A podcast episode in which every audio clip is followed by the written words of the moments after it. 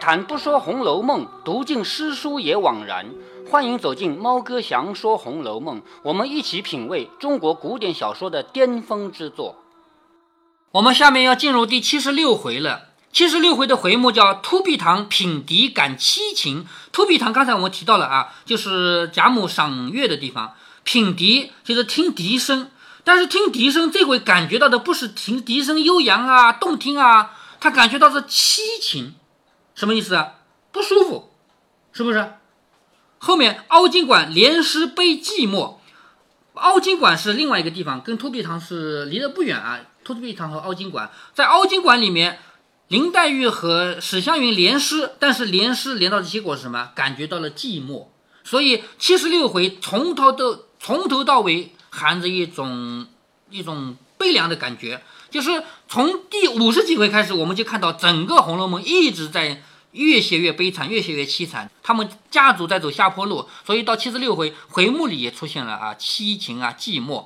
话说贾赦、贾政带着贾珍等散去不提，且说贾母这里命将围屏撤去，本来中间放一个围屏，隔成两间的嘛。围屏撤掉，两席并而为一。众媳妇另行擦桌整果，再更杯洗箸，就是把这个桌子重新擦一擦，整理一下，那个杯子换换，筷子洗洗，陈设一番。贾母等都添了衣服，灌寿吃茶，方又入座，就是开始喝茶了啊，又坐回去了，团团围绕。贾母看时，宝钗姊妹两个人不在座内。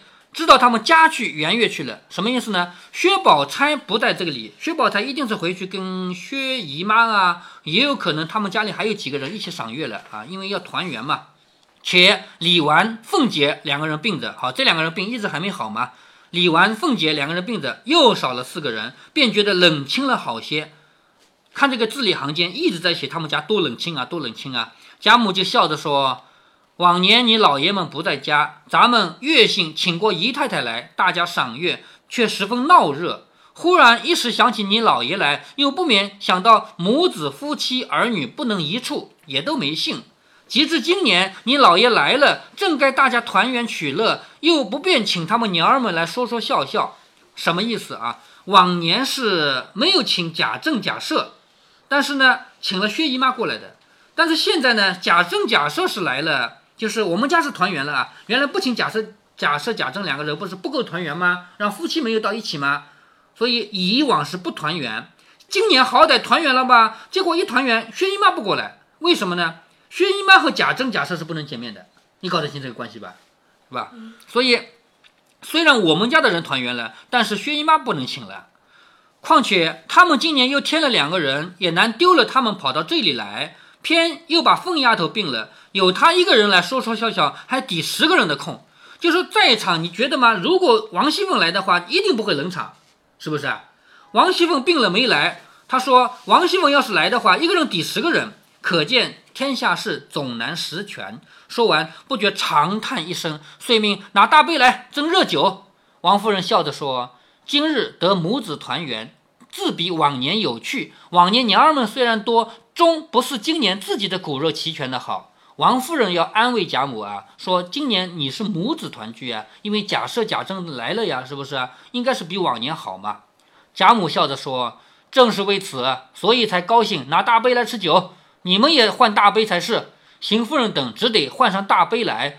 因夜深体乏，就是夜里冷，人也累，且不能生酒，未免都有些倦意。无奈贾母性犹未然，只得陪饮。就大家都觉得累了，想睡觉，但是贾母不睡的话，你们不能睡，是不是？贾母又命将祭毡铺于街上，就是下面的毯子啊，铺在台阶上面。命将月饼、西瓜、果品等都搬下去，令丫头媳妇们也都团团的围着赏月。贾母因见月至中天，月亮到中间了嘛，十五那天的月亮。到到中间就是三更天了，比先越发精彩可爱。因说如此好月，不可不闻笛。贾母这个人很懂得欣赏，这么好的月亮，不能不听笛声嘛。如此好月，不可不闻笛。因命人将石帆上的女孩子传来。石帆我们前面解释过了啊，就是耍杂的那些人，把那些女孩子请来。贾母说音乐多了，反诗雅致，只用吹笛的远远吹起来就够了。就是我不要听很杂的音乐，我只要听笛声。说的刚才去吹时，只见跟邢夫人的媳妇儿走过来，向邢夫人面前说了两句话。贾母便问：“说什么事儿？”就是有一个人，邢夫人的人悄悄地跑过来跟邢夫人说话。贾母问：“什么事？”那媳妇便回说：“方才大老爷出去，被石头绊了一下，崴了脚。就是贾赦出去的时候被石头碰了一下，脚扭了。”贾母听说，忙命两个婆子快看看去，又命邢夫人也快去。也就是假设脚扭了，你做他的老婆，你得去看看，是不是？邢夫人遂告辞起身，贾母便又说：“真个媳妇也趁着便家去吧。”就是贾珍的老婆尤氏，你也就回去吧，我也就睡了。尤氏笑着说：“我今日不回去了，定要和老祖宗吃一夜。”贾母笑着说：“使不得，使不得！你们小夫妻家今夜不要团圆团圆。”如何为我耽搁了？尤氏红了脸，笑着说：“老祖宗说的我们太不堪了。我们虽然年轻，已经是十来年的夫妻了，也是奔四十岁的人了。况且孝服未满，啊，我们也不是年轻的夫妻了，而且我们还在孝中嘛。陪着老太太玩一夜也就罢了，岂有自取团圆的理？”贾母听说，笑着说：“这话很是，我倒也忘了孝未满。可怜你公公已是二年多了。”可我倒忘了，你看《红楼梦》里的时间啊，他说你公公二年多了，也就是从假设死到现在已经过了两年了。那么也就是说，《红楼梦》如果说这句话是真的，那也就是曹雪芹漏掉了一个过年，漏掉了一次春夏秋冬，是不是啊？或者说有意略写了整整一年的春夏秋冬。但是我们没有这么认为啊，我们还是顺着它的季节写。我们说现在是红十四年，如果现在真的是。假设啊，就是假设贾静死了两年的话，现在应应该是红十五年了，不是红十四年。但是我们一般来说研究啊《红楼梦》，总是把这一年当成红十四年，就把这里面口头上说的过了几年，过了几年都略过，就是当他这个是错误。他说：“可怜你公公已是两年多了，可是我倒忘了，该罚我一大杯。既然这样，你就月信别送，陪着我罢了。你叫荣哥儿媳妇送去，我就顺便回去了。”尤氏说的，荣妻答应着送出邢夫人，一同至大门，各自上车回去，不在话下。这里贾母仍带着众人赏了一回桂花，又入席换暖酒来，正说闲话，冷不防只听那壁厢桂花树下呜呜嘤嘤、悠悠扬扬吹出笛声来，因为那个笛的声音在远远的地方吹的嘛，趁着这个。明月清风，天空地静，真令人烦心顿解。就是这种空灵的声音吹过来，我们一切的烦恼都没有了，叫烦心顿解，万虑齐除。就是你的思虑、焦虑都没有了，叫万虑齐除，都肃然微坐，默默相赏。听约两盏茶时，方才止住，大家称赞不已。于是遂又斟上暖酒来。贾母笑着说：“果然可听吗？”众人笑着说：“实在可听，我们也想不到这样，须得老太太带着，我们也得开些心胸。也就是这个话有点马屁的份在里面啊。我们不知道怎么样才能欣赏，一定要跟着你，你懂得怎么欣赏的。但实际上呢，也确实如此。我们发现他们家什么叫一代不如一代？贾母这个人是很有美的感觉的，但是下面这些人真的就没有那些。你像王夫人，不就是跟死人一样的吗？是不是啊？就是不懂什么叫美。贾母说。”这还不大好，须得捡那个曲谱越慢的吹来越好，要悠扬一点，慢慢的那种谱子。说着，便将自己吃的一个内造的瓜仁油松瓤月饼，又命斟一大杯热酒送给那个吹笛的人，慢慢的吃了，再吹一套来。媳妇们答应了，方送去。只见刚才瞧假设的两个婆子回来了，说右脚面上白肿了一些，如今调服了药，疼得好些了，也不甚大关系。就是扭了脚嘛，就右脚上稍微有一些肿。贾母点头叹道：“我也太操心，打紧说我偏心，我反这样。这个话还记得吗？他说我偏心，你看他扭了脚，我还叫人去看看他呢，是不是啊？还说我偏心。因就将方才假设的笑话说给王夫人、尤氏等听，王夫人等就笑着劝说。我觉得，嗯，呃，假设应该还没有很。呃，有意想要说贾母偏心，就是呃不小心这么说了。你认为假设不是有意的，有意的是吧？嗯呃，这个个人有各的观点啊，有人觉得是有意的，因为假设确实在他家是地位比较低，作为一个哥哥还没有弟弟的地位高，他的老婆也没有王夫人地位高，家里的管事儿的都是王派，而且他要一个老婆都没要到，要一个鸳鸯嘛没要到，这些都是理由啊，所以各有各的观点啊。王夫人等就劝着说：“这原是酒后大家说笑，不留心也是有的，岂有敢说老太太之理？”就是他肯定不是有意说你偏心啊，是酒后讲的笑话嘛。老太太自当解释才是，这个解释不是我们现在的解释啊。这个解释是什么呢？就是你不要把这种事放在心里，你应该解开自己的心结，应该释放掉这个心想法，叫解释，明白了吧？好，你老太太你应该解释才是。只见鸳鸯拿了软兜巾与大斗篷来，就是冷了嘛，要加衣服了。说夜深了，恐露水下来，风吹了头，需要添了这个，坐坐也该歇了。贾母说：“偏今儿高兴，你又来催，难道我醉了不成？偏到天亮。”啊，贾母今天有点任性啊，我就不睡了，我要到天亮。应命再斟酒来，一面带上了兜巾，披了斗篷，大家陪着又饮，说些笑话。只听桂花阴里呜呜嘤嘤，袅袅悠悠，又发出啊，那个红山，好像是红红十二爷、红十三年之间的那个过年，呃，贾母也是，呃，呃，熬夜的。哎，对对对，就贾母这个人，他是兴致比较高的。又听到那个，是不是？呃，遇到好节日就，呃，是这么干。呃，这个要怎么说呢？在他们贾家啊，应该是每到逢年过节，应该有一个热闹的气氛。咱们现在也是这样。如果过年过节，如果是一个大的节日，我们家冷冷清清，甚至于人都没有，那总觉得不吉利，是不是？所以哪怕累一点，也要把这个节过热闹了。我们现在为什么放那么多炮仗啊？要热闹，不是说我真的放了炮仗，明天就发财，谁还相信这个？你觉得有人相信吗？没有，没有人相信了。但是他要热闹，热闹了。才有这个好的感觉，我心里才舒服，是为这个。所以贾母她碰到这些节日，她不想睡觉，其实她就是想要维持他们家的那种当年那样的繁华。但是我们现在看到贾母已经很难留住那种繁华的感觉了。所以我们继续看下去啊，说他们又听到桂花阴里呜呜嘤嘤、袅袅悠悠，发出一缕笛音来，果真比先越发凄凉。你看贾母要听的是缓慢的节奏。但是缓慢节奏带来一个毛病，就是听起来凄凉的。大家都寂然归坐，就是都没有声音，都坐着。夜静月明，却笛声悲怨。好，悲怨这个词，贾母年老带酒之人，听此声音不免有触于心，禁不住堕下泪来。你看，听听听听，流泪了，肯定是这种感觉啊，这种凄婉凄凉的感觉打动了内心了。众人彼此都不禁有凄凉寂寞之意。半日方知贾母伤感，忙转身陪笑，发语解释。这个解释跟刚才一样啊，就是让他心里释怀啊。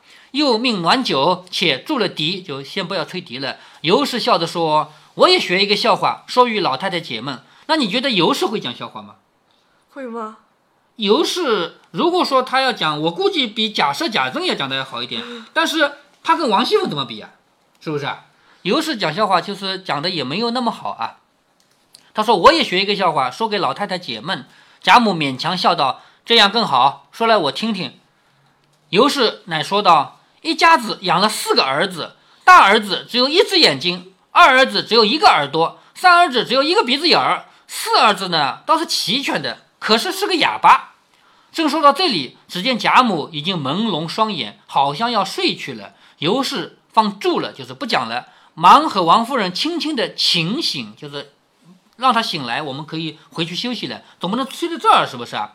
贾母睁开眼笑着说：“我不困，白闭闭眼养神，你们只管说，我听着呢。”王夫人等笑着说：“夜已四更了，风露也大，请老太太安歇吧，明日再赏石榴，也不辜负这个月色。”贾母说：“哪里就四更了？”王夫人笑着说：“十已四更，就是我没骗你啊，真的是四更了。”她们姊妹们熬不过，都去睡了。贾母听说，细看了一看，果然都散了，只有探春在此。那么多姐妹们，只有探春还在这里了。贾母笑着说：“也罢，你们也熬不惯。况且弱的弱，病的病，去了倒省心。只是三丫头可怜见的，上海等着。你也去吧，我们散了。”说着便起身吃了一口清茶，便有预备下的竹椅小轿，便围着斗篷坐上，两个婆子搭起，众人尾随出园去了，不在话下。这里众媳妇收拾杯盘碗盏时，却少了两个细茶杯。就是走了以后要收拾，发现少了两个杯子。这两个杯子怎么回事呢？是不是被偷了呢？不是的，因为有两个人他们没有回去睡觉，到别的地方去吟诗了，所以那两个杯子是他们拿走的，就是林黛玉和史湘云。各处寻觅不见，又问众人，必定是谁失手打了，料在哪里？告诉我，拿了瓷瓦去交收拾证件。好，什么意思啊？如果被人打碎了，哪怕连碎瓷片我也要找到，不然又说偷起来了。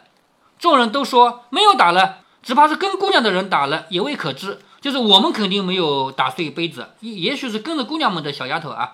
你细想想，或问问他们去。一语提醒了这管家伙的媳妇儿，笑着说：“是了，那一会儿记得是翠缕拿着的，我去问她。”说着便去找时，刚下了甬路，便遇见了紫娟和翠缕来了。翠缕便问：“老太太散了，可是我们姑娘哪去了？”就是翠缕嘛，肯定是来。找史湘云的说：“老太太都散掉了，那我们姑娘哪去了？史湘云哪去了？”这媳妇说：“我来问那一个茶庄往哪里去了？你们倒问我要姑娘，我是来找你要茶杯的。你问我要姑娘。”翠缕笑着说：“我因倒茶给姑娘吃，转眼回头连姑娘也没了。我是倒一杯茶去送给史湘云吃的，结果找不到人了，史湘云不见了。”那媳妇说：“太太才说都睡觉去了，你不知道哪里玩去了，还不知道呢。”翠缕向紫娟说：“断乎没有悄悄睡去的理，只怕是哪里走了一走。如今见老太太散了，赶过前边送去，也未可知。好，什么意思啊？翠缕的意思是我们家史湘云不可能现在就去睡觉，她一定是听说老太太要走啊，所以她赶着去送一送。我们没看到，我们且往前面找去。有了姑娘，自然也有你的茶盅了。”也就是翠缕的意思，这个茶盅一定是在史湘云手里，史湘云肯定是去送老太太了，所以呢，我去找找，找到了史湘云，就找到了你的杯子。你明日一早再找，有什么忙的？媳妇笑着说：“有了下落就不必忙了，明儿我和你要吧。就既然你承认了是史湘云拿去了，那我明天就问你要，我也不用找了。说毕回去，乃查收家伙。这里紫娟和翠缕。”便往贾母处来，不在话下。紫娟在找林黛玉，翠缕在找史湘云，两个人都往贾母这里来，但是一个都没找着。这两个丫头自己跑到另外一个地方去吟诗去了。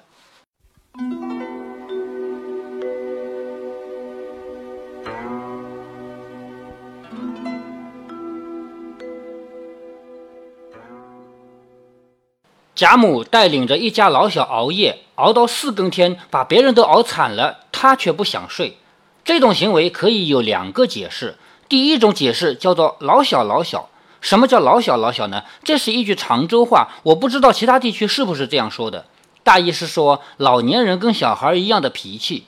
我举一个例子说，你家里如果有人抢电视遥控器，那只会是老人或者小孩，中年人是不干这个事儿的。有人说：“是啊，中年人用智能手机看电视了吗？”不是这个意思啊。在智能手机没有出现的时候，一家子都靠电视机来度日的时候，抢遥控器、抢频道的也多数是老人和小孩儿。在《红楼梦》中，有人劝贾母快去睡吧，他说偏不睡，偏要熬到天亮。这其实就是老年人和小孩特有的耍小性子。另外一个解释就是猫哥在节目中提到的，人很害怕没落，总是留恋繁华与热闹。像猫哥这样坚定的无神论者，每到过年还是要买烟花爆竹。我不相信这东西能带来什么财运，但是有这个就有气氛嘛。我每年都会买小孩玩的那种小花炮，可惜的是我得求我女儿出去玩，她没兴趣，当成一个任务一样，因为爸爸要求才勉为其难的到外面玩掉几样东西。贾母深夜不睡，还有第三个原因，她是贾家唯一一个懂得怎样享受生命的人。人这一生应该怎样度过？我们读过好多名人名言，比如有人说应该燃烧自己，照亮别人；还有人说，当你回首往事的时候，不因虚度年华而悔恨，也不因碌碌无为而羞耻。但是猫哥要说的是，我不赞同以上任何一句名人名言。如果您听猫哥详说《红楼梦》比较晚，您听到的每一集都有片尾感言，那么您一定会听到第四集结尾，猫哥留给大家一篇文章。如果您听到的猫哥详说《红楼梦》前三百集都比较简单，没有片头音乐，也没有片尾感言，那么您可以回去重听，因为猫哥最近已经开启了一项宏大的计划，重新制作前面三百多集，其中第四集，猫哥会告诉你，我赞同的是什么样的人生。那种人生其实就是贾母的智慧，也是曹雪芹的智慧，也是后来海关工作的当年明月的智慧。